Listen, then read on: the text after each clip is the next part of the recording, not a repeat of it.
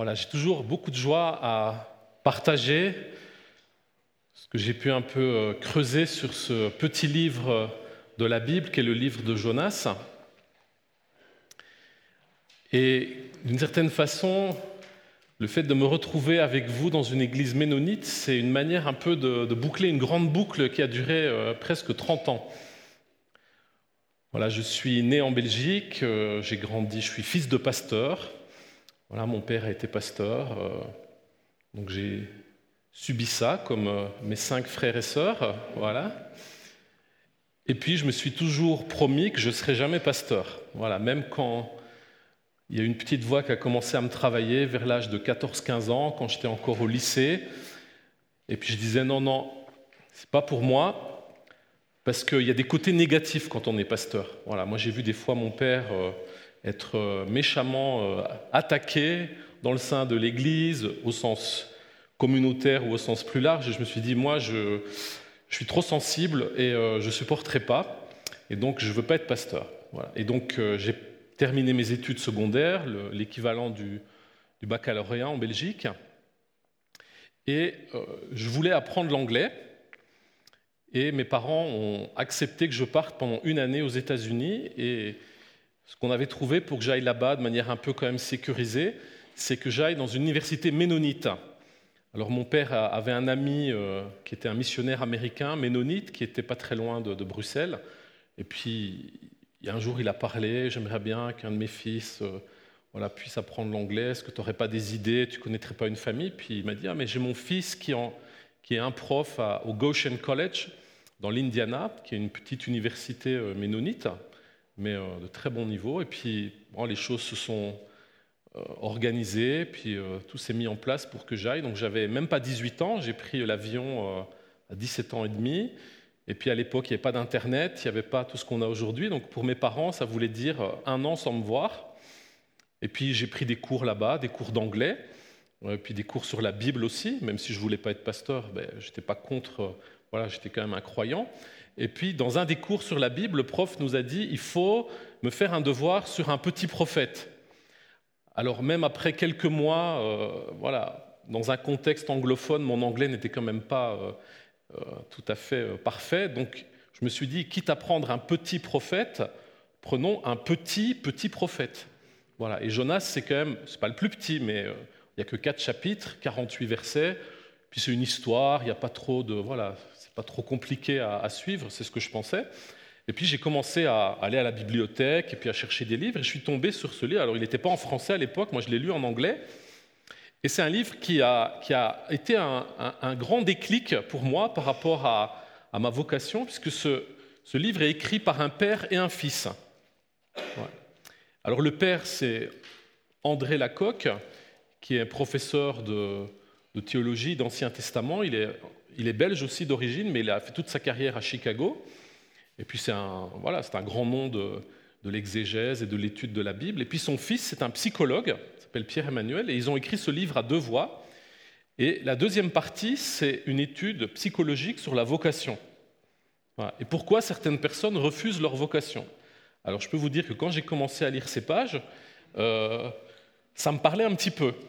La première partie, c'était plus euh, de l'érudition sur la Bible. Voilà, c'était une théorie développée sur la date de rédaction. Bon, je ne suis pas convaincu par la première partie, mais la deuxième partie sur la psychologie, ça m'a vraiment parlé. Puis j'ai commencé à comprendre à ce moment-là que l'histoire de Jonas, ce n'est pas juste une histoire pour les enfants. Parce qu'on on raconte souvent l'histoire de Jonas, parce que c'est une histoire prophétique pleine de rebondissements. Là aussi, dans ma collection, je n'ai pas tout amené, j'en ai juste un, parce qu'il est en braille, mais j'ai, euh, je sais pas, à peu près euh, plus d'une centaine de livres sur Jonas pour les enfants. J'essaie d'avoir tout ce qui est en français. Et puis j'ai rajouté, alors j'en ai mes mains ici, ça c'est pour les Suisses, hein, ça, j'ai eu du mal à le trouver, c'est en romanche. Voilà, donc euh, il paraît que c'est une des langues de la Suisse. Hein, euh, donc euh, voilà, même Jonas a droit à une traduction en romanche. Enfin, si certains ça vous intéresse, vous pourrez regarder. et donc je me suis rendu compte que, que Jonas n'était vraiment pas une histoire pour les, que pour les enfants.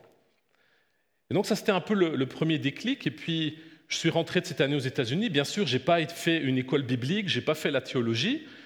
J'ai fait des études de philosophie. Voilà. et puis il y avait une université en Belgique, près de chez moi, une université catholique, avec une très bonne faculté. Donc j'ai fait quatre années. et puis je me suis rendu compte au bout des quatre ans que c'était intéressant, j'avais appris beaucoup de choses, je pouvais un peu frimer avec mes connaissances, mais que j'avais pas envie de faire carrière dans la philosophie. Puis là aussi, j'avais un peu la bosse des voyages. Je, me suis dit, tiens, j'aimerais bien connaître Israël. Et puis j'avais vu, c'était à la fin, au tout début des années 90, euh, euh, que le gouvernement israélien proposait des bourses à des étudiants universitaires et que si on faisait tout le dossier. Puis moi, quand j'ai déposé mon dossier, pour ceux qui se souviennent, c'était la guerre du Golfe. Vous savez, Saddam Hussein avait envahi euh, le Koweït et puis il tirait des, missiles sur Israël. Donc au moment où moi j'écrivais mon dossier, en Israël, les gens étaient bombardés, ils mettaient des masques à gaz, enfin c'était un peu la, panique. Euh, j'ai pas dit à mes parents que je faisais ces démarches, et quand j'ai eu la réponse positive, comme quoi ils m'acceptaient dans ce programme, heureusement la guerre était finie, et donc je suis arrivé à l'été 91 euh, à Jérusalem pour commencer une année d'études. C'est là que j'ai appris l'hébreu de manière un peu correcte. Et puis euh, aussi j'ai eu un cours sur la, pensée juive et je devais faire un devoir et j'ai fait un devoir sur Jonas. Je me suis dit, tiens, je vais reprendre des choses que j'ai déjà faites. Et j'ai commencé alors à, plus étudier tout ce que le judaïsme a dit sur, euh, sur ce livre et sur ce prophète. Et là aussi, ça m'a ouvert des perspectives que je ne connaissais pas, parce que je me suis rendu compte que depuis des siècles et des siècles, cette tradition euh, religieuse avait aussi vraiment médité en profondeur ce texte et que c'était loin d'être juste une belle histoire aussi qu'on se raconte pour se distraire ou pour euh, voilà, amuser les enfants. Et puis quand même, après cette année, quand, quand vous êtes euh, en Terre Sainte, je ne sais pas si Dieu, euh, on l'entend d'une manière un peu plus forte, il y en a qui pensent que c'est comme ça, hein, mais vraiment l'appel à la vocation est quand même revenu de manière assez forte, et puis je me suis décidé à faire des études de théologie, et pour des raisons euh, voilà, de raccourcir un peu le cursus, j'ai été à Strasbourg. Ils m'ont donné pas mal d'équivalence pour les années que j'avais faites, et donc j'ai pu euh, faire ces études à Strasbourg. Et là aussi, j'ai eu un, cours où le prof voulait qu'on travaille sur les prophètes, et puis voilà, devinez sur quel prophète j'ai travaillé, euh, voilà, sur le prophète Jonas. Et puis c'est à ce moment-là, quand je terminais mes études, que j'ai commencé aussi à, voilà, j'avais accumulé des notes, j'avais acheté deux, trois livres, et puis euh, j'ai un côté un peu collectionneur compulsif. Hein. Si vous êtes collectionneur, vous me comprendrez très très bien. Hein. quand j'étais petit, je collectionnais les timbres, après j'ai collectionné les livres, et puis je commençais à, collectionner sur Jonas, et puis bon, quand les gens ont commencé à voir que c'était un petit peu mon hobby, on m'a offert des baleines, alors j'avais des baleines en paillasson, en savon, en, poterie, en toutes sortes de choses, voilà, et puis ça a commencé à s'accumuler, je me suis marié, bon, la femme, Myriam, a, dû accepter de partager non seulement ma vie, mais aussi de partager Jonas et euh, ma collection qui prenait de l'ampleur.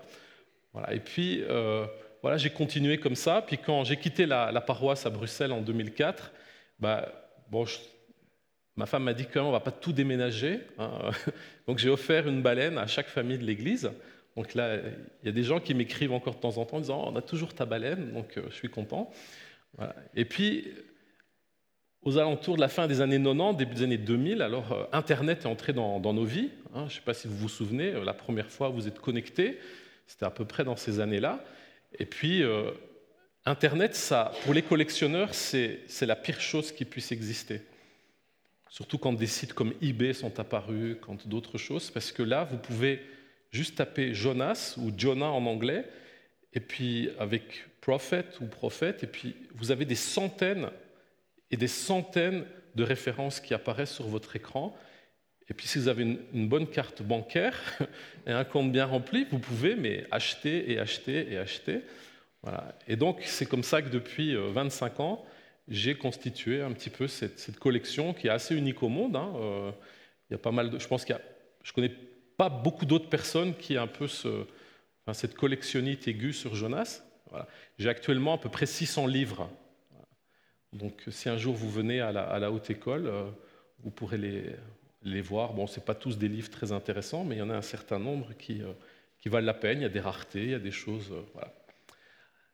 Mais ce qui est important, c'est ce qu'on veut voir ensemble pendant ce, week-end. Ce n'est pas que je vous parle de, mes petites marottes.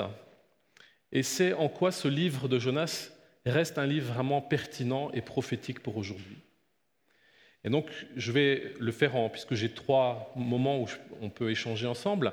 Donc, je vais d'abord, dans un premier temps, jusqu'au pique-nique, je vais vous, surtout vous parler un peu du texte, un peu la, lecture du texte biblique, voir qu'est-ce qu'il y a dans ce texte, hein, essayer de vous montrer que c'est vraiment un, des chefs-d'œuvre de la Bible, même sur un plan littéraire, que c'est vraiment un livre remarquable. Après le pique-nique ce soir, euh, je vais plus me centrer sur une question quel est le lien du livre de Jonas avec la mission de l'Église. Et je pense vous dire des choses peut-être auxquelles vous n'êtes peut-être pas très habitués, mais euh, j'espère qu'ils vont aussi vous stimuler, qu'ils seront pertinentes. Et puis demain, pendant le message du culte, je vais prendre le quatrième chapitre, parce que ce sont un chapitre qu'on met un peu de côté, surtout dans les livres pour enfants. Si vous prenez la, plupart des livres pour enfants, l'histoire s'arrête une fois que Jonas est sorti du grand poisson. Et puis après, bon, on sait, il va parler à Ninive, mais souvent le quatrième chapitre, on n'en parle pas. Et pourtant, c'est là que, si on, veut vraiment creuser le, message du livre, c'est là que on peut essayer de, trouver des pistes, parce que c'est un livre qui, plus on le travaille, plus on a l'impression qu'on n'a pas encore compris. En tout cas, c'est mon sentiment. Hein, que je me suis dit, mais bon, je connais beaucoup de choses sur Jonas, j'ai lu beaucoup de livres, beaucoup d'interprétations, mais j'ai toujours l'impression que je ne suis pas encore arrivé vraiment à pouvoir dire ça à 100%, je peux le dire euh, et le publier, c'est vraiment ça la bonne interprétation. Et donc demain, on va surtout se pencher sur la question du mal, parce que c'est aussi une réalité qui, nous concerne. On est dans un monde mauvais, un monde malsain, un monde méchant. Euh, mon épouse travaille pour MEDER, qui est cette ONG qui intervient dans des zones de guerre ou des zones de catastrophe. Et donc on voit que voilà, on, vit tous au quotidien confrontés au mal. Alors c'est vrai qu'en Suisse, vous avez eu cette capacité au, voilà, au fil de l'histoire, peut-être de créer un pays où, en tout cas, moi je, le ressens très fort depuis un an, où on se sent tellement bien. Pour moi, ça a été euh, l'année écoulée en Suisse, ça a été une espèce de, séjour au paradis. Mais je suis sûr que plus je vais m'intégrer euh, dans la vie suisse, plus je vais voir que la Suisse, c'est comme partout, c'est qu'il y a aussi des choses qui ne se passent pas bien. Et donc demain, on essaiera de, creuser un petit peu ce, ce quatrième chapitre. Alors que pouvons-nous dire sur le livre de Jonas? Alors, vous ai donné deux documents. Le premier, c'est un plan du livre. Et le deuxième, c'est quatre pages pliées en deux. C'est ma traduction. Et ce que j'ai essayé de montrer, c'est que la plupart, euh, voilà, quand on, parle de Jonas dans, dans, des églises, dans différents contextes, on n'attend pas que les gens connaissent l'hébreu. Donc, euh, on ne va pas leur demander de travailler sur le texte hébreu, mais de manière un peu visuelle, essayer de faire ressortir certains aspects du texte qui sont vraiment importants, notamment des mots qui se répètent ou des dynamiques euh, qui parfois disparaissent dans certaines traductions. Notamment quand on prend français courant, le but, c'est pas de vraiment de faire un travail sophistiqué sur le texte. Donc français courant, c'est que des gens qui connaissent pas bien la Bible ou dont le français n'est pas la langue maternelle puissent quand même découvrir la parole de Dieu. Et donc c'est une bonne traduction pour ça. Mais quand on veut vraiment parfois aller au fond des choses, on a besoin d'autres traductions. Et c'est ce qu'on dit aussi aux étudiants à la HET, c'est que vraiment le but aussi à un moment donné, même si on n'est pas des spécialistes du grec et de l'hébreu, c'est de connaître suffisamment pour de temps en temps quand même aller vérifier ce qui est vraiment dit dans, dans le texte. Alors c'est pour ça que vous avez cette traduction. Et je vais commencer simplement par le plan. Depuis à peu près une centaine d'années, c'est vraiment un, travail qui a été fait, c'est de, voir que le texte biblique, dans beaucoup de cas, il n'est pas construit un petit peu dans, la logique qui est celle des Occidentaux. Avec la culture grecque ou la culture romaine, nous, on a une pensée assez linéaire. Hein, on part d'un point A et puis il faut arriver à un point B puis entre les deux, il peut y avoir des étapes, mais la pensée, souvent, est linéaire. Et c'est ce que hein, je vous ai dit au cours sur les psaumes. Euh, dans la pensée sémitique, dans la pensée du, Moyen-Orient, du Proche-Orient, dans la pensée biblique de l'Ancien Testament, parfois, ce qui compte, c'est de voir ce qui est au milieu. Et donc, c'est ce qu'on appelle un chiasme. Et donc, il y a des choses qui peuvent être répétées au début, à la fin, puis un peu plus euh, là en point B, puis B', et puis on essaie de trouver comme ça. Et donc, on apprend aussi à lire un texte biblique, non pas d'une manière un peu cartésienne, en suivant une logique euh, mathématique, mais plus une logique est une logique spatiale. Et c'est ce qu'on voit très bien avec le livre de Jonas, et peut-être ça vous a frappé déjà quand, vous l'avez lu, et en tout cas maintenant dans la plupart des Bibles qui, proposent des introductions aux différents livres de, de la Bible, en tout cas pour Jonas, c'est quelque chose qui aujourd'hui fait l'unanimité parmi les spécialistes, c'est que ce livre est construit en deux tableaux. Le mot savant pour ça, ça s'appelle un diptyque. Un triptyque, c'est quand il y a trois panneaux. Vous voyez ça dans les églises catholiques. Hein. Il y a un panneau central, puis deux volets qui peuvent se refermer.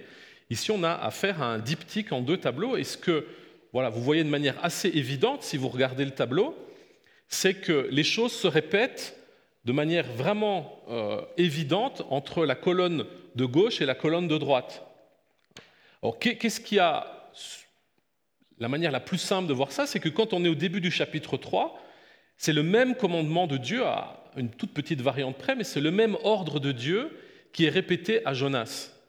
Donc on se dit, là, il y a vraiment une, répétition qui commence. Et puis certains, ils ont dit, mais il faudrait vraiment creuser la question. Donc je vous ai un petit peu résumé tout ce qu'on peut trouver de, similitudes entre les deux colonnes.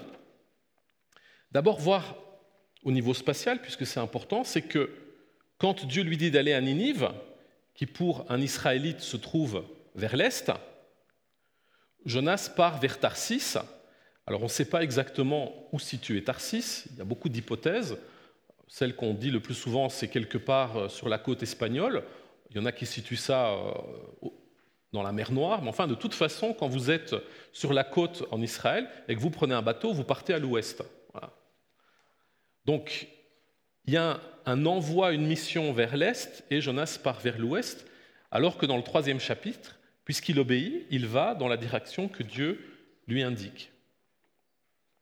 On est à un moment donné ici sur la mer, c'est la grande tempête, là on va être sur la terre, il fait le tour de la ville. Il y a de l'eau, puisqu'il va se noyer, heureusement il va être avalé par le grand poisson, puis là, dans le dernier chapitre qu'on verra demain, Hein, c'est plutôt une symbolique du feu, le soleil qui brûle. Deuxième chose, j'ai déjà dit, l'envoi en mission, à part un petit mot qui change, c'est le même commandement de Dieu. Puis on a deux épisodes qui se répètent, c'est que chaque fois Jonas se retrouve face à des gens qui ne sont pas juifs. Lui, il est le seul juif, le seul hébreu, on verra que ce mot est important, et il est sur ce bateau face à des marins qui, normalement, ne sont pas juifs. Là aussi, le peuple d'Israël n'est pas réputé pour être un peuple de marins, c'est plutôt la mer leur faisait plutôt peur, donc ils, comptaient sur les Phéniciens et puis sur d'autres euh, d'autres nations qui, elles, avaient plus le pied marin. Donc il est face à des non-juifs, exactement comme quand il est dans Ninive, il est le seul juif à devoir parler à des gens qui ne le sont pas. Je ne sais pas si ça vous est déjà arrivé de vous, de vous retrouver comme ça, tout seul, voilà, face à un nombre de personnes qui sont vraiment différents de vous. Hein, je pense parfois quand moi j'étais euh, le, seul euh, protestant en Belgique, ce n'est pas un pays très protestant, la Belgique, des fois j'étais le seul protestant dans une classe de gens qui étaient ou catholiques ou pas croyants. Hein, Comme quand j'étais en Israël, j'étais dans ma classe, j'étais le seul non-juif dans une classe juive. Comme je m'appelais David, ça passait inaperçu, hein, mais euh, on peut parfois se retrouver comme ça dans une situation qui n'est qui est pas facile à vivre. Et donc il est là dans cette situation, et vous voyez, ça se répète. Et puis, trois petits alinéas que j'ai mis, il y a cette tempête dans le premier chapitre, et puis il y a cette annonce d'un grand bouleversement. Là aussi, le mot en hébreu est un petit peu euh, subtil, ce n'est pas une destruction. Dieu, souvent on peut traduire Dieu va détruire Ninive, mais on pourrait aussi traduire le verbe en hébreu par Dieu va bouleverser. Et là, ça change un petit peu la donne. Mais en tout cas, il y a quelque chose d'important qui doit se passer, et on voit que les deux choses se répètent entre le premier et le troisième chapitre. On a Jonas qui prend la parole, et puis il va dire, il y a un moyen d'échapper à cette tempête, c'est que vous me jetiez à l'eau. Et puis dans le troisième chapitre, c'est le roi qui prend la parole et qui dit, peut-être qu'en priant et en jeûnant, y compris avec tout le cheptel, hein, on va éviter la destruction qui nous est annoncée. Et puis le chapitre 1 se termine avec cette tempête qui s'arrête, et pour Ninive, c'est exactement la même chose. La destruction qui était pourtant annoncée euh, au nom de Dieu par un prophète, eh bien, elle n'a pas lieu puisque Dieu va renoncer à détruire la ville. Et puis on a deux chapitres aussi qui sont intéressants à mettre en parallèle. C'est le chapitre 2, c'est ce qu'on avait travaillé au cours sur les psaumes, et le chapitre 4, puisque là, Jonas est seul face à Dieu. Il est seul dans le ventre alors, de la poissonne et il prie. Et puis il est seul sous une plante un peu bizarre qui s'appelle un kikayon. Il paraît que ça existe dans, certains dialectes suisses. C'est un pasteur vaudois qui m'a dit qu'un petit cabanon dans un jardin, ça. alors c'est un mot qui vient de. Alors, kikayon, c'est, c'est un, objet végétal non identifié, hein, un ovni, parce que c'est la seule fois dans la Bible où on a ce nom-là pour une plante. Alors on a traduit par ricin, il y a eu des grandes disputes euh, parmi les traducteurs de la Bible, mais en hébreu, on ne sait pas ce que c'est. C'est juste une plante qui pousse vite et qui sèche tout aussi vite, mais ce qui est important, c'est que dans ce chapitre, Jonas est seul à nouveau face à Dieu et qu'il y a ce dialogue qui s'instaure entre les deux. Donc vous voyez que l'histoire de Jonas, ce n'est pas juste une histoire qu'il faudrait suivre de manière linéaire avec les différentes péripéties, c'est vraiment une histoire qui se présente sous deux tableaux. Et ce qui est intéressant quand on, on regarde l'histoire de cette manière-là, c'est de réaliser que le seul qui pose problème, c'est Jonas. Tous les autres, c'est des gens finalement assez obéissants. Les marins, bah, la tempête, ils en, ont déjà connu. Bon, celle-là, elle a, quand même l'air un petit peu exceptionnelle. Mais une fois que, voilà, ils ont, mis Jonas par-dessus bord, euh, bah, ils se rendent compte qu'il y a quelque chose de spécial qui s'est passé. Puis, entre guillemets, ils se convertissent. Hein. ils se tournent vers Dieu. Même chose pour les gens de Ninive. Pourtant, Ninive, c'est la civilisation la plus cruelle de l'Antiquité. Et on a l'impression que c'est presque des enfants de cœur. Le roi dit Oh, c'est vraiment terrible, il faut que tous. Voilà, je sais pas. En tout cas, en France, ça jamais pu se passer. Hein. si un président français faisait un décret pour dire que tout le monde doit faire la même chose, euh, alors peut-être en Suisse ça marcherait, hein, peut-être surtout en Suisse euh, alémanique, hein, mais en France jamais ça marcherait. Il suffit que le plus haut responsable de l'État dise quelque chose pour qu'on n'ait justement pas envie de le faire. Donc on se rend compte que dans cette histoire, il y a des comportements humains qui sont alors très étonnant, très, mais que le seul qui tient tête, le seul qui soit un peu rebelle, c'est Jonas. Alors, je ne l'ai pas amené, mais j'ai un, livre aussi hein, pour les enfants qui s'appelle Je ne veux pas, hein, et on voit une espèce de Jonas. Il est dessiné un peu comme un adolescent, donc je pense que c'est pour faire peut-être comprendre à certains jeunes qu'il faut quand même pas être un rebelle avec ses parents ou avec la société. Mais ce qui est intéressant, c'est de voir que dans cette présentation du livre, c'est Jonas qui va ressortir comme le personnage clé. Et ce qui est très étonnant, c'est quand vous lisez toute la littérature qui a été écrite sur ce livre depuis euh, quelques siècles, et là j'ai quand même une grande bibliothèque, je n'ai pas tout lu, hein, mais j'en ai quand même feuilleté beaucoup, euh, c'est que, et surtout quand c'est écrit par des chrétiens, les commentaires sur Jonas ont toujours tendance à le présenter comme vraiment celui à qui on veut pas ressembler. Jonas, c'est vraiment une figure biblique critiquable. Il n'obéit pas, il est rebelle, il se fâche, il s'énerve, il dort quand les autres essaient de sauver leur vie. Enfin, il a tout contre lui. Jonas, c'est celui à qui on ne veut pas ressembler. Et souvent dans les commentaires sur le livre de Jonas, la morale qu'on en tire, puisqu'on aime bien faire des morales sur les textes bibliques, c'est de dire, ben, prenez euh, pas exemple sur cet homme et surtout soyez des hommes et des femmes qui écoutent Dieu.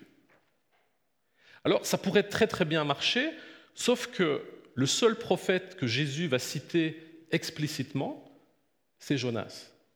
Alors si le Fils de Dieu lui-même s'identifie à Jonas, pourquoi nous on fait tout pour ne pas s'identifier à lui? Deuxième chose qui me frappe, alors j'ai pris aussi un Suisse, il est là. Voilà, vous avez un écrivain qui s'appelle Jacques Chesset, d'origine protestante. Bon, sa vie n'est pas non plus forcément exemplaire hein, hein, pour euh, notre, nos critères, mais il est un des nombreux exemples d'auteurs non croyants qui ont lu l'histoire de Jonas et qui se sont dit, ce type, franchement, il me parle. Et c'est ça qui est très surprenant, et là aussi j'ai une, certaine collection, j'ai à peu près euh, plus de 60 livres écrits sur Jonas par des écrivains ou des poètes, donc qui ne font pas un commentaire biblique ou pastoral, c'est vraiment des gens, ils sont tombés sur l'histoire, ça leur a plu, puis ils improvisent ou ils romancent un petit peu cette histoire, et qu'est-ce qui ressort? C'est que ce personnage leur parle. Alors moi, ça, ça me touche de me dire que moi, en tant que chrétien, j'aurais plutôt tendance à, essayer de me distancer du personnage de Jonas en disant c'est surtout pas à ça que je veux ressembler. Et voilà que des gens qui ne sont pas croyants, qui peut-être vont jeter la plupart des écrits de la Bible à la poubelle parce qu'ils ne supportent pas ce qui est écrit dans ce livre, mais voilà un personnage avec lequel ils sont prêts à s'identifier. Donc ça veut dire que peut-être il faudrait qu'on revoie le regard qu'on porte sur Jonas. Et que peut-être, sans nous l'avouer, on lui ressemble un peu plus que ce qu'on voudrait laisser croire.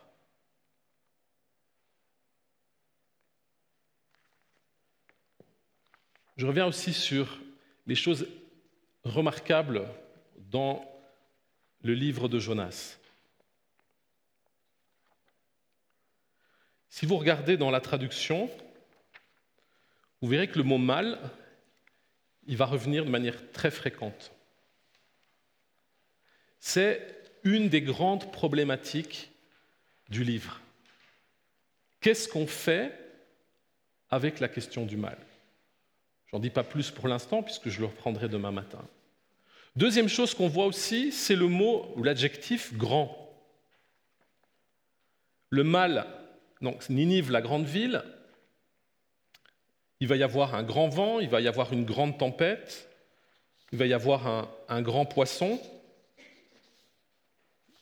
À la fin, il va y avoir aussi une grande joie, et puis il va y avoir,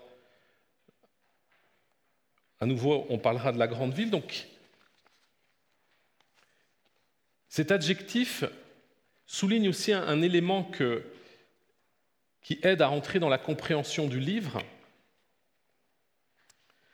c'est que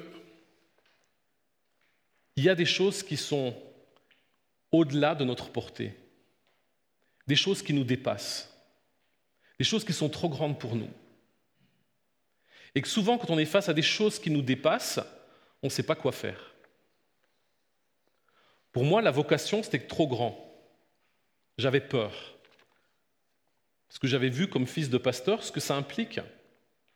Et donc quand on, est face à des choses trop grandes, eh bien, un des réflexes, et c'est ce que Jonas montre, c'est de, de tourner le dos et de s'enfuir. Et ce que ce petit prophète essaye de nous montrer, c'est que Dieu n'a pas peur des grandes questions. Dieu n'a pas peur des grands problèmes. Et Dieu peut utiliser des gens qui se sentent trop petits pour apporter des solutions à des questions qui leur semblent trop grandes. Je pense que ça, c'est quelque chose de décisif. Je développe parfois dans d'autres enseignements, mais le peuple d'Israël est un petit peuple.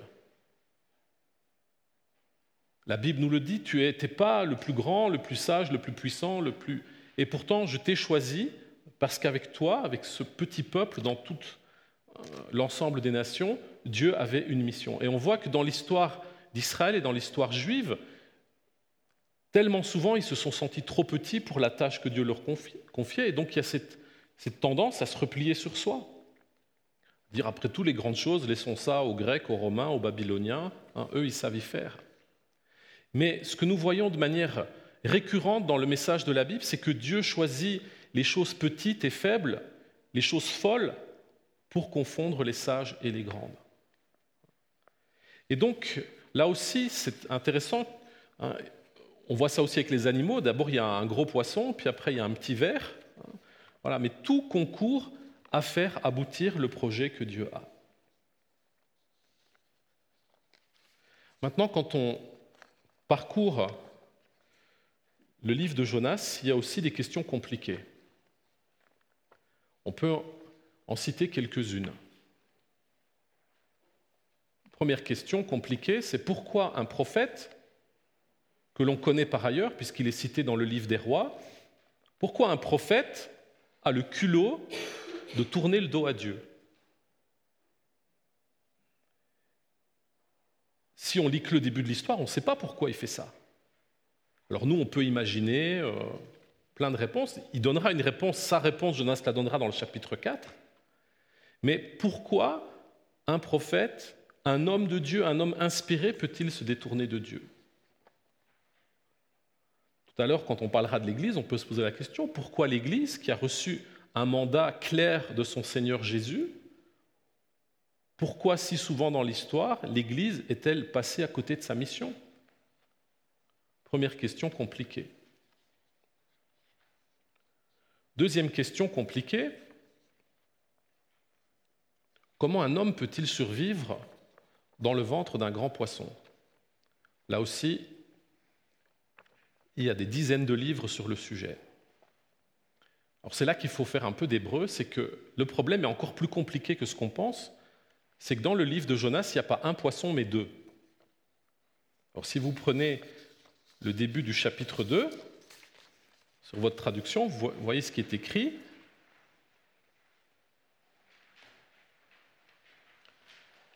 Alors j'ai mis quatre lettres, hein, ça c'est les quatre consonnes en hébreu qu'on traduit souvent par Yahvé, mais que les juifs religieux ne prononcent pas, qu'on peut traduire par le Seigneur ou par Adonai il assigna un grand poisson pour avaler Jonas. Jonas fut dans les entrailles du poisson trois jours et trois nuits, et Jonas pria vers Adonai son Dieu des entrailles de la poissonne. Et je ne me suis pas trompé. Parce qu'en hébreu, à cet endroit-là, le mot passe du masculin au féminin. Puis, il y a toute la prière de, Jonas, et au verset 11, tout en bas de la page, alors Adonai dit au poisson masculin, et il vomit Jonas sur le sec. Il y a très peu de Bibles en français qui vont traduire littéralement ce qui est écrit en hébreu. Parce que le mot en hébreu c'est dag, le poisson, et daga, et il suffit de rajouter une lettre en al féminin, c'est bien écrit comme ça. Alors si vous êtes un, si vous voulez faire savant, vous dites le scribe a été distrait, il a rajouté une lettre, et puis vous mettez une petite note en dessous du manuscrit euh, biblique, et puis vous dites voilà, il faut, euh, corriger. Pour les rabbins, il n'y a pas de faute dans un texte biblique. C'est juste nous qui devons un peu nous creuser les ménages. Puisqu'il y a une fois masculin, une fois féminin, c'est-à-dire qu'il y a deux poissons, et ce qu'il faut, c'est expliquer pourquoi il y a deux poissons. Alors ça, ce n'est pas dans la Bible, mais ça se trouve dans la tradition orale du judaïsme. Et pourquoi je raconte ces petites histoires? C'est pour vous détendre, mais aussi pour montrer que des fois, entre chrétiens, on s'est bagarré à mort. Parce que si tu ne crois pas que Jonas a été trois jours dans le ventre du poisson, tu n'es plus chrétien. Ou alors si tu crois que c'est juste un symbole, tu es devenu un affreux libéral et puis vraiment on n'a plus rien à se dire. Mais souvent on se bagarre, on n'a même pas vu qu'il y avait deux poissons. Alors d'abord, il faut résoudre le problème pourquoi il y a deux poissons, et après on essaiera de savoir si on peut euh, ou pas survivre dans l'estomac d'une poissonne. Voilà. Alors comment les rabbins expliquent ça? Ils disent, alors c'est une, explication euh, qui est un peu amusante, mais qui montre que quand on est face à, un problème textuel, il ne faut pas juste prendre sa gomme et effacer la lettre, il faut, il faut essayer de trouver un sens. Alors après, on pourra dire en bon protestant, ça c'est pas une tradition inspirée, donc on n'en tient pas compte, mais je vous la raconte de toute façon. C'est que Jonas a bien été avalé par un grand poisson mâle. Ce n'est pas un poisson qui était transgenre, même si aujourd'hui c'est un peu à la mode. Il n'a pas changé de sexe. Euh, voilà. Peut-être que ce serait euh, une manière intéressante de l'expliquer, mais en tout cas le texte n'en dit rien. Mais ce qui se passe, c'est que Jonas, ce poisson, dans lequel il se trouve n'est pas n'importe quel poisson. Alors c'est ni un cachalot, ni un requin, ni euh, je ne sais pas quoi, un poisson préhistorique, c'est un poisson que Dieu a préparé dès la création. Pourquoi on dit ça? Parce que le verbe qui est utilisé au verset 1, le Seigneur assigna un grand poisson, c'est un verbe qui n'est pas normal. On ne peut pas assigner un poisson, on peut le pêcher. L'hébreu veut dire qu'un supérieur confie une mission à un subalterne. Voilà, je peux, en tant que professeur, assigner Mathieu à faire du classement dans la bibliothèque. Votre chef peut vous assigner à faire une mission. Et donc, les rabbins voient que ce verbe, normalement, et ils comparent avec d'autres passages de la Bible, il est utilisé pour donner une mission. Ils se disent donc, un poisson qui a une mission, c'est un poisson spécial. Les autres poissons, ils n'ont pas de mission. Ils sont juste là pour euh, se reproduire dans la mer. C'est ce que Dieu a dit au commencement. Hein, croissez, multipliez-vous. Hein, et puis comme ça, les hommes pourront vous manger aussi. Mais là, il y a un verbe particulier qu'on retrouvera aussi pour la fameuse plante du chapitre 4, avec le petit verre. Et donc ils se disent, ce poisson, c'est un poisson particulier, Dieu a dû le créer pour ça. Alors ils le décrivent, alors ça c'est, voilà, on est en 20 milieux sous les mers, donc ce poisson, il est éclairé à l'intérieur par une perle, donc Jonas n'est pas dans la pénombre. Les yeux du poisson, c'est comme des vitraux qui lui permettent de voir les fonds marins. Et ce poisson commence à promener Jonas euh, pour aller voir euh, différentes choses dans, les fonds marins. Euh, notamment, donc, dans un des commentaires, on dit qu'il voit les, fils de Corée qui ont été engloutis, vous savez, dans le livre de l'Exode, ils s'étaient un peu rebellés, la terre s'est ouverte et les a avalés, ben, ils sont là, à la base des montagnes. Il va voir le Léviathan aussi en lui disant Mais attention, le Messie arrive et il va te régler ton compte. Il y a toute une description. Mais Dieu trouve qu'au bout de trois jours, Jonas, euh, c'est la croisière s'amuse. Pour ceux qui ont vu la série. Hein, et que Jonas n'est pas vraiment pressé de se remettre en question. Donc Dieu doit trouver un plan B. Et le plan B, c'est que Jonas passe de l'intérieur du ventre mâle à l'intérieur de la, femelle. Et c'est pour ça qu'il est bien dit au verset 2 c'est des entrailles de la poissonne. dans la poissonne, c'est moins confortable. Hein, elle est pleine d'œufs, c'est plus visqueux, plus gluant. Donc Jonas se dit là maintenant, j'ai pas envie d'y rester, et c'est là qu'il commence à prier. Alors, vous me direz, c'est un peu tiré par les cheveux. Oui et non. Parce qu'il faut revenir à la psychologie. Je vous renvoie à ce livre. Hein. Là aussi, il y a beaucoup d'études qui ont été faites. Il y a même le complexe de Jonas, c'est un, une formule qui est utilisée par des psychologues euh, contemporains pour décrire ces gens qui ont des problèmes avec leur vocation, hein, comme il y a un complexe d'Oedipe et un complexe de Jonas. Et donc, c'est en, lisant un autre commentaire juif, dans une, traduction du livre, il montre en fait, mais quel est le problème de Jonas? C'est quoi son problème?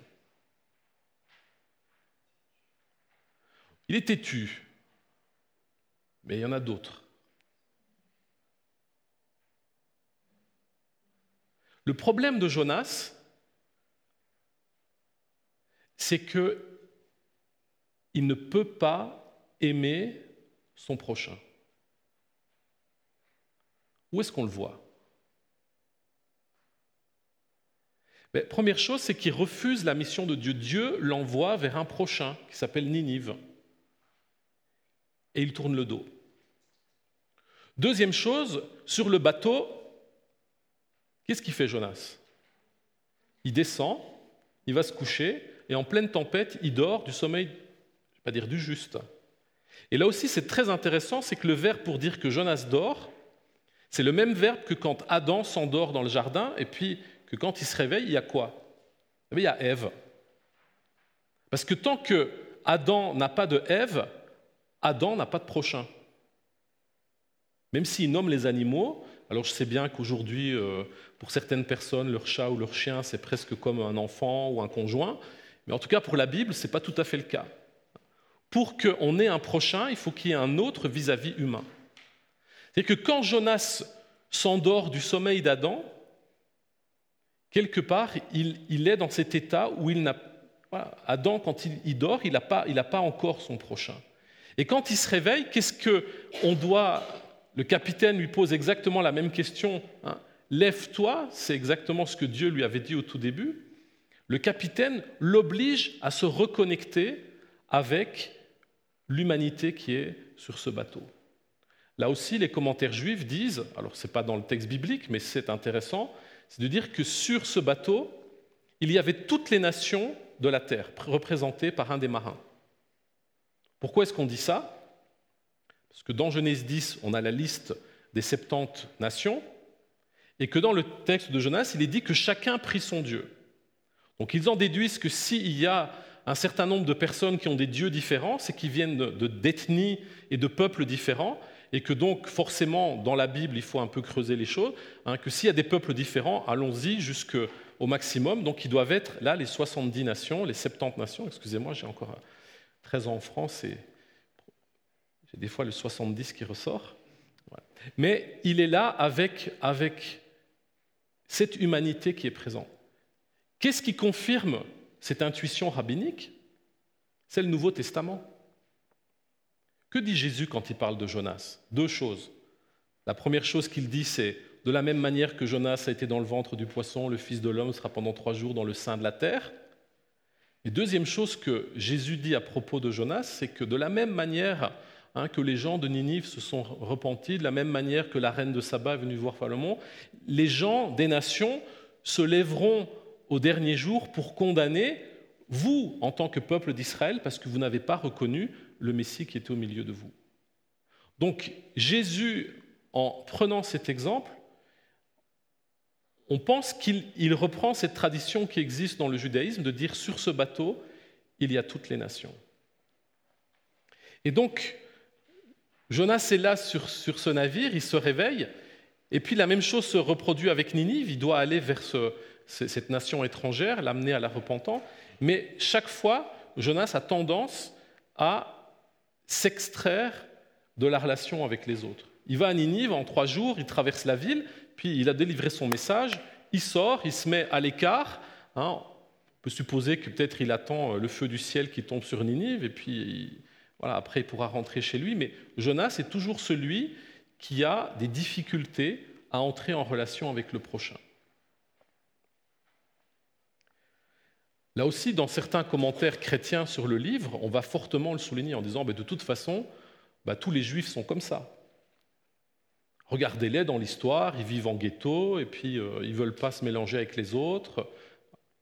Mais ce que je veux souligner par là, c'est cette problématique que, je parlais du poisson qui passe du masculin au féminin, c'est que Jonas a un problème avec le plus proche prochain pour un homme masculin, c'est l'autre être humain féminin.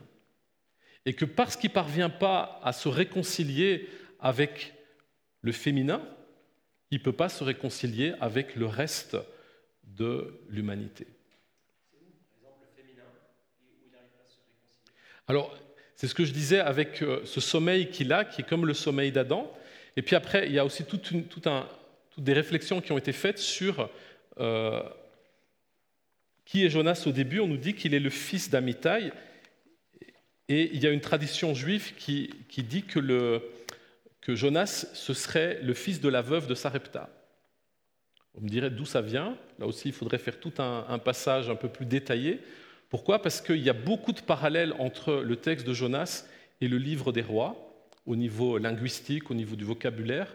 Voilà. Après, des fois, la pensée rabbinique, ça nous semble des fois un peu tiré par les cheveux, mais il y a aussi une tradition orale qui s'était transmise sur ce texte et qui montre que finalement, c'est quelqu'un, et ça rejoint, c'est pour ça que je faisais un petit peu le détour par la psychologie, Jonas, c'est quelqu'un qui est quelqu'un qui a une déficience relationnelle et qui a besoin quelque part de cheminer, et que chaque fois qu'il euh, arrive un petit peu au bout de ses limites, qu'est-ce qui se passe? Ben, il faut que ça explose. Et c'est ce qu'on verra dans le chapitre 4. Il va pousser un grand coup de gueule hein, vis-à-vis de Dieu, hein, de la même manière que dans sa prière, il va dire des choses aussi assez, assez terribles. Mais on sent que dans ce personnage, il y a quelque chose qui est, euh, qui est encore inabouti. Donc ça, c'était une des questions compliquées. Autre question compliquée qu'on voit aussi dans les commentaires, comment une ville comme Ninive voilà, peut euh, se convertir aussi vite et de manière aussi radicale.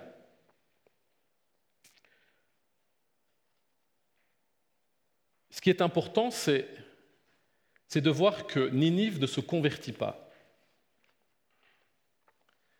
Ninive renonce au mal. Mercredi, c'était la fête de Yom Kippour pour les Juifs, et dans toutes les synagogues du monde, mercredi après-midi, on a lu le livre de Jonas. Pourquoi? Parce que pendant la fête de Kippour, c'est la fête où chaque juif, même ceux qui pratiquent jamais, ils vont ce jour-là à la synagogue, parce que c'est le jour où Dieu écrit votre nom dans le livre de vie, et donc il vaut mieux être présent qu'absent. Et puis il faut s'être, les dix jours précédents, il faut essayer d'avoir fait un peu le ménage dans ses relations. Il faut avoir, si on a été un peu malhonnête avec des gens, il faut aller aussi essayer de de rétablir les choses. Si on est un peu fâché avec des personnes, il faut essayer de, de, se réconcilier. Et puis pour arriver à la fête de Kippour et vivre vraiment intensément cette, cette espérance que le Dieu d'Israël est un Dieu qui pardonne. Et donc on lit l'histoire de Jonas parce que ça rappelle que si Dieu a fait ça, euh, si Dieu a renoncé au mal qu'il pensait faire pour les gens de Ninive, bah, si nous on fait ce qu'il faut, certainement qu'il renoncera aussi au mal euh, à notre rencontre. Et pourquoi je souligne ça? C'est parce que là aussi, ce qui est intéressant, c'est de comparer le premier et le troisième chapitre. Je vous disais que les deux sont parallèles. Dans le troisième chapitre, les gens de Ninive ne se convertissent pas. Ils ne deviennent pas des croyants. Parce que là aussi, il y a plusieurs livres qui ont été écrits pour dire le livre de Jonas, le chapitre 3, c'est l'histoire du plus grand réveil, donc prenons exemple là-dessus, évangélisons les villes, amenons les hommes et les femmes à la foi. Dans le chapitre 3, ils ne changent pas de religion. La seule chose qui change, c'est que le mal qu'ils faisaient avec leurs mains, ils décident de ne plus le faire. C'est une conversion éthique. Mais pour les marins, c'est autre chose. C'est une conversion religieuse. Comment on le sait? Et là aussi, on regarde le texte en hébreu. Et vous pouvez voir que chaque fois qu'on parle du Dieu d'Israël, à propos de Jonas notamment, c'est les quatre lettres du tétragramme. Y, W, H, W, H, Yahvé. Mais chaque fois que les marins parlent de Dieu, on utilise l'autre mot en hébreu qui est le mot Elohim. Et c'est pour ça que, à ce moment-là, je n'ai pas mis les quatre lettres, mais j'ai mis le mot Dieu.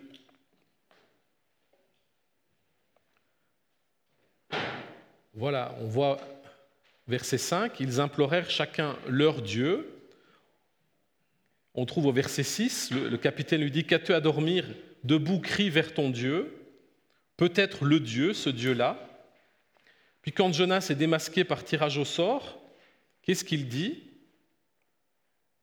Verset 9 Je crains, et là c'est intéressant, je crains Yahvé Dieu, Adonai Dieu. Il colle les deux mots ensemble. Les quatre lettres, normalement, c'est que pour les Juifs qui ont reçu la révélation du Dieu d'Israël qui s'est révélé à Moïse au Sinaï. Quand des non-juifs parlent de Dieu, c'est la divinité au sens générique, au sens large. Comme quand vous, êtes, euh, vous voyagez dans le monde, vous voyez qu'il y a plein de dieux, vous pouvez aller en Afrique, vous pouvez aller en Amérique, en Asie, toutes les peuplades depuis des générations, elles ont leur propre Dieu. Tout à l'heure, en venant dans la radio, j'écoutais euh, une interview d'une musicienne cubaine, puis qui, dit Oui, ma grand-mère était catholique, mais moi j'ai été initié dans une religion, un style un peu vaudou comme ça, et puis j'ai ma divinité, puis j'ai même un bracelet que je quitte jamais parce que c'est ce qui me porte chance. Ça, c'est la religion au sens universel. Et ce qui se passe, c'est que pour la première fois dans ce verset 9, Jonas dans la confession qu'il fait, met ensemble de dire, eh ben, la divinité à laquelle vous vous rattachez, en fait, elle a un nom. C'est exactement comme Paul à Athènes, il dit, ben, je me suis promené dans la ville, j'ai vu, vous avez fait des, statues, vous avez même un hôtel au Dieu inconnu. Ben, Paul, il, en profite, il dit, ben, ce Dieu inconnu, moi je viens vous en parler, parce qu'il s'est révélé hein, en son Fils Jésus. Puis bon, vous connaissez la suite, quand il parle de la résurrection, les philosophes lui disent, écoute, on t'entendra une autre fois. Mais la mission d'un juif, et peut-être la mission de l'Église aujourd'hui, c'est de dire, OK, vous avez votre religiosité, votre spiritualité, c'est très bien, fait partie peut-être de la nature humaine, mais nous, on a quelque chose de plus à vous dire, c'est que derrière un petit peu cette diversité des dieux, ou cet aspect un peu vague, nous, on va préciser les choses et on va vous dire de qui il s'agit. Et puis là aussi, si vous descendez un petit peu dans le, dans le premier chapitre, qu'est-ce qui se passe? C'est que les marins, à partir du verset 14, au lieu de dire on va crier vers nos divinités, qu'est-ce qu'ils disent? Ils crièrent vers Adonai et ils dirent Ah, Adonai, que nous ne périssions pas pour l'âme de cet homme, ne nous impute pas un sang innocent, car tu es Adonai et ce que tu veux, tu le fais. Puis le chapitre se termine, ces hommes craignirent d'une grande crainte, mais c'est plus la crainte, c'est plus celle de la tempête et de mourir, mais c'est devenu la crainte du Seigneur. Et ils sacrifièrent des sacrifices à Adonai et vouèrent des vœux. Ce qu'on voit dans ce chapitre, c'est que là, ce n'est pas une conversion éthique, c'est une conversion religieuse et spirituelle. Ces hommes qui, étaient, qui avaient leur propre religion, ils sont maintenant devenus des hommes qui, qui se lient au Dieu dont Jonas leur a parlé. Exactement comme dans l'histoire hein, de Naaman le Syrien, quand il vient pour être guéri de sa lèpre et puis qu'on lui dit plonge-toi cette fois, qu'est-ce qui se passe Une fois qu'il est guéri, il choisit lui aussi, en tant que non-juif, de prier le Dieu qui s'est révélé à Israël. Il demande même à pouvoir emporter un peu de la terre euh, d'Israël pour pouvoir euh, sacrifier de manière euh, cachère et de manière juste à ce Dieu qui l'a guéri. Et donc ça c'est aussi un des grands enjeux du livre de Jonas, c'est qu'à la fois, il est envoyé par Dieu pour d'abord régler cette question de, du mal qui est là dans cette société de Ninive, mais que chemin faisant, il parvient aussi à amener à la foi au Dieu qui s'est révélé à Israël des hommes et des femmes qui jusque-là n'en avaient pas entendu parler. Et je dirais qu'on a, et je reprendrai ça tout à l'heure à propos de cette réflexion sur l'Église, on a là déjà une piste aussi, et je pense que ce n'est pas à des ménonites que je dois faire la leçon, parce que c'est vraiment quelque chose que vous avez dans votre culture historique, c'est qu'à la fois, vous avez voulu vivre vraiment l'authenticité radicale de la parole de Dieu, en allant même plus loin que les réformateurs sur certaines questions, et en même temps aussi, les ménonites sont réputés pour être acteurs sur le plan de la société par le pacifisme ou par un engagement euh, missionnaire ou par un engagement dans la société. Et on voit que quelque part, quand Dieu met quelqu'un en route, les deux finissent toujours par aller de pair. Alors moi, comme réformé, hein, j'ai grandi dans, un protestantisme après mai 68, il fallait faire que du social. Et euh, l'évangile s'incarnerait parce qu'on serait du côté des pauvres et des migrants et des exclus. Et puis surtout, il fallait pas trop leur parler de Jésus, hein, parce que ce serait profiter de leur détresse pour euh, hein, leur euh, mettre un petit peu l'évangile, forcer la main. Et puis à côté de ça, on disait oui, mais regardez les évangéliques, eux, ils parlent que de, hein, de se convertir et d'évangélisation, mais sur le terrain, ils font pas grand-chose. Ben, simplement, ce que ce texte nous rappelle, c'est que Dieu, il n'est pas dans, cette, dans ce l'un ou l'autre, il est l'un avec l'autre, et que quand on, on, se met en mission pour lui, ben à la fois il se révèle comme le vrai Dieu, mais en même temps aussi il veut que dans la société ça bouge. Alors petite anecdote aussi pour terminer, avant de vous laisser peut-être réagir et poser des questions. Là aussi c'est encore une petite, petite histoire de la tradition juive, c'est que pourquoi les marins ont été si gentils avec Jonas? C'est assez étonnant. Parce qu'actuellement, il y a des gens qui essaient de traverser la Méditerranée. Il y a des passeurs qui, leur font payer cher pour monter sur des bateaux. Et il y a des, centaines et des milliers de personnes qui sont mortes, noyées, parce que les gens qui affrétaient ces, ces bateaux, ils n'avaient rien à cirer de la vie de ces gens. Il y a des histoires aussi qu'on connaît, que voilà, des, passagers clandestins, parfois sur des cargos, ils ont été jetés à la mer par un équipage ou par le capitaine. Normalement, dans la société humaine réelle, les choses ne se passent pas comme ça. Les marins, ils étaient en position de force, ils étaient les plus nombreux. En plus, ils se rendaient compte que c'était à cause de ce Jonas qu'ils avaient failli, voilà, ils avaient balancé la cargaison, qu'ils avaient failli risquer leur vie. Et ils décident au début de l'épargner, puisqu'on raconte qu'ils, voilà, le texte nous dit qu'ils ont essayé de ramer, de revenir, Alors là, là aussi, les rabbins discutent un petit peu, ils disent, bon, à un moment donné, ils ont dû obéir à Jonas, alors ils l'ont attrapé par les épaules, et puis ils l'ont mis les pieds dans l'eau, et la tempête s'est arrêtée. La tempête s'étant arrêtée, ils l'ont remonté sur le bateau, puis la tempête a recommencé. Il est descendu jusqu'aux genoux, la tempête s'est arrêtée, ils se sont dit, bon, ben, on le retire, et puis après, à chaque fois, ça recommence, ils descendent jusqu'à la taille, puis ils se disent, bon, ben, maintenant, advienne que pourra, on te jette complètement à l'eau. Et donc, ce que les rabbins soulignent, c'est que ces marins, ils ont un comportement qui est un comportement de générosité, un comportement de charitable vis-à-vis de, Jonas l'hébreu. Même chose aussi dans le, récit de Ninive. il ne se passe rien pour Jonas. Il, délivre son message et puis toute la ville est sens dessus-dessous et puis en quelques heures et en quelques jours, euh, jusqu'au sommet de l'État, tout est décidé. Et donc là aussi, c'est quelque chose qui est, assez frappant, c'est que quelque part, cette humanité qui nous est présentée, elle est très sympathique, elle est très généreuse, mais elle n'a pas l'air très réelle. C'est rarement comme ça que les choses se passent.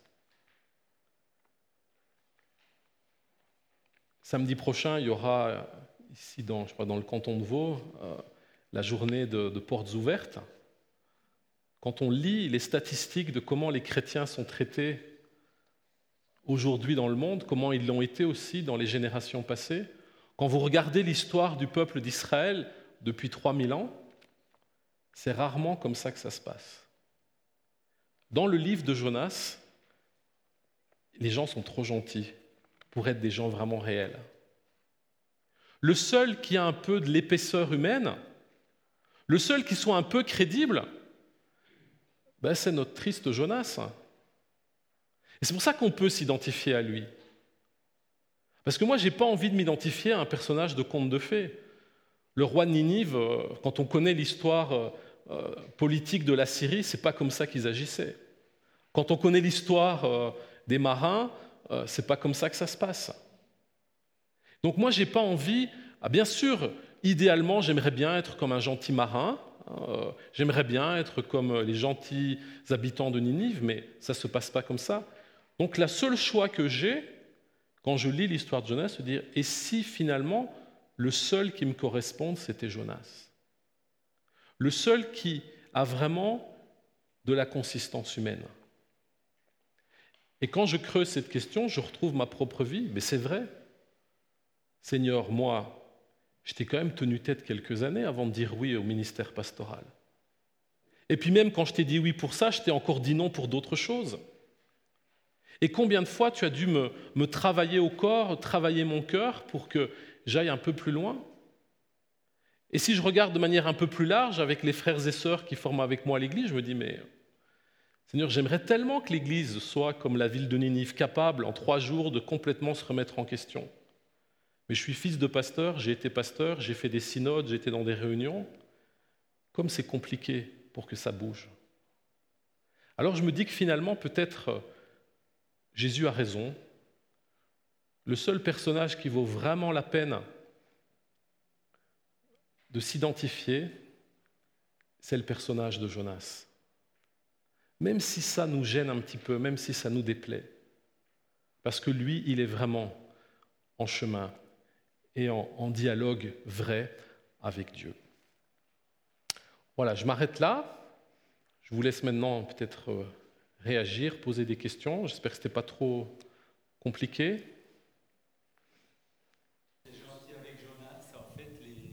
les, marins, parce qu'en en fait, il était le, propriétaire du bateau, puisqu'il l'a acheté. Ouais. Ça pourrait pas être euh, une raison de, de leur gentillesse ou de leur respect, peut-être, je sais pas.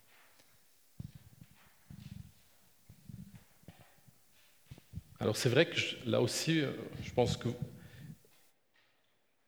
connaissez sans doute bien le texte pour dire ça, parce que c'est, on le souligne rarement, que c'est vrai que Jonas, il n'a pas seulement payé son billet, il a acheté, là aussi si on regarde l'hébreu de manière très précise, il a acheté tout le bateau pour être sûr de vraiment partir. Vous connaissez dans la parabole des vignerons, quand le propriétaire de la vigne envoie euh, ses serviteurs, même s'il est le patron, c'est pas pour ça que les choses vont bien se passer. Alors peut-être que moi je pense que l'auteur du, livre de Jonas, je pense qu'il veut vraiment jouer sur ce contraste, c'est-à-dire que les premiers lecteurs sont été des juifs, hein, avec leur histoire quand même qui a été, même à cette époque-là, qui a été dure. le nom de Ninive pour un Israélite euh, voilà, du 6e, 7e, 8e siècle avant Jésus-Christ, euh, c'est quelque chose qui fait peur. Un petit peu comme dans les années 30 ou 20 et 30, on parlait des communistes, hein, ou quand on a parlé des nazis. Alors en Suisse, vous avez toujours été un peu préservé, mais dans certains euh, pays européens, il y a des choses qui faisaient peur. Et, donc on, sent que, moi c'est ma lecture en tout cas, qu'il y a, une volonté de, de mettre beaucoup de choses qui sont euh, excessivement pas crédibles. Je veux dire, se faire avaler par un poisson, c'est pas crédible. Une plante méconnue qui pousse en une nuit, euh, voilà, un ver qui vient juste toucher la racine. Il y a plein de choses qui sont faites, et on comprend que certains esprits euh, critiques disent mais cette histoire, c'est juste un ramassis de légendes, il n'y a rien à en tirer, on vous l'avait dit, la Bible, ce n'est pas, pas, fiable. Hein. Moi, je pense que c'est fiable justement parce que c'est le contraste qui nous montre ce qui est fiable dans ce texte. Et, que parfois, on s'est vraiment battu sur les choses euh, excessivement euh, pas croyables et qu'on a laissé de passer de côté ce qui était vraiment le cœur, le cœur du message. C'est de dire, mais qu'est-ce que vit euh, finalement ce, prophète tout au long de ces quatre chapitres?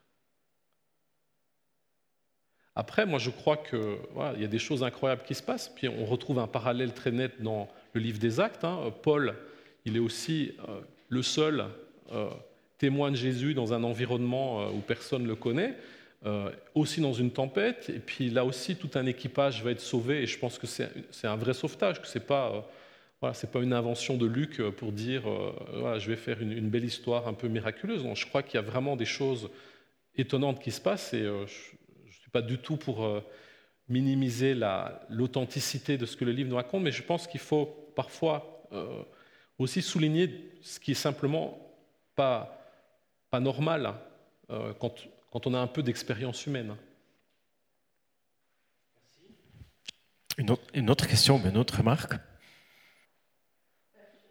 Oui, oui. Alors, je pense que vous avez raison de parler comme ça parce que vous êtes une Suissesse du XXIe siècle qui bénéficiait de plusieurs siècles de changements profonds de la société qui font que la perception qu'on a de la société, de l'humanité qui nous entoure peut être celle-là. Euh, je lisais récemment un livre où on montrait le, taux d'homicide sur euh, six ou sept siècles, et on voit très nettement que, euh, avec vraiment l'impact aussi du christianisme sur les sociétés, en particulier dans, les, pays qui ont été touchés par la réforme, il y a, une baisse énorme. Au XIIe, XIIIe siècle, vous, aviez, euh, vous, sortiez de chez vous, vous traversiez un bois, vous avez une chance sur deux de vous faire tuer pour X raisons. Aujourd'hui, voilà, moi, ça m'a beaucoup frappé de, venir de France en Suisse je me sens plus en sécurité parce que je sais qu'il y a une culture. Alors, je souhaite que ça continue et que ça s'améliore, mais et donc je pense qu'on vous avez raison de parler comme ça dans le contexte qui est le vôtre. Maintenant, dans le contexte de, cette période-là, hein, on est euh, aux alentours du 8e, 7e siècle avant Jésus-Christ, euh, ce n'est pas du tout la même chose. Et donc, le, et le texte commence par souligner ce qui est la grande question, euh, que je reprendrai demain, mais qui est la grande question dès le début de, la Bible, c'est pourquoi il y a le mal. Dieu a créé le monde pour qu'il soit bon. S'il n'y avait pas eu la chute, c'est comme ça que les gens devraient se comporter. Mais le, livre commence par dire Debout va venir la grande ville et crie contre elle, car leur mal est monté devant ma face. Vous imaginez, le mal, pour monter jusqu'à la face de Dieu, c'est qu'il y en a une sacrée couche. Ça veut dire que là, on est face à une problématique majeure. Et que donc, la logique voudrait que, quand on, lit ça, on se dirait, mais il faudrait qu'à tous les coins de rue, il y, ait, un criminel, un violeur, enfin tout ce, qu'on peut imaginer de plus sordide. Et voilà que la suite du livre nous montre que des gens qui sont hyper gentils. prêts à se remettre en question, mais en, en ayant écouté un, monsieur qu'ils ne connaissent pas, qui vient juste leur dire euh, encore 40 jours et Ninive sera détruite. Voilà. Moi, autant que je puisse connaître un peu euh, la patte humaine, euh, c'est pas tout à fait comme ça que les choses se passent. Voilà. Mais effectivement, c'est pas, je veux pas non plus euh, dire qu'on est dans, un monde où tout le monde serait vraiment très très méchant et qu'il faudrait. Mais Jésus aussi dira Vous êtes des, agneaux au milieu des loups. Alors heureusement, il y, a, des bulles. Voilà, euh, la Suisse, c'est peut-être. Euh, moi, je le vis comme ça hein, depuis un an. La, Suisse, c'est pour moi, c'est vraiment une, belle bulle. Et encore, j'ai bah, vécu à Bruxelles, euh, une grande ville. voilà, je fermais ma voiture, je fermais ma maison, je surveillais où était mon portefeuille. voilà. Donc on, vit des expériences qui peuvent être très contrastées. Et, ce que je veux souligner, c'est que pour moi, encore une fois, vous avez le droit de ne pas être d'accord, mais euh, le texte force le trait justement pour mettre en évidence la personne de Jonas et surtout pour qu'à un moment donné, on se dise qu'est-ce que moi j'en fais de ce personnage? Et comme je l'ai dit, on n'a que deux options. Soit on le repousse parce qu'on veut garder une bonne image de soi et surtout pas être comme ce vilain personnage, soit on ose s'identifier à lui, et puis ça veut dire qu'est-ce que je fais alors avec mes propres résistances, avec mes propres infidélités, avec mes propres questions, avec mes propres colères?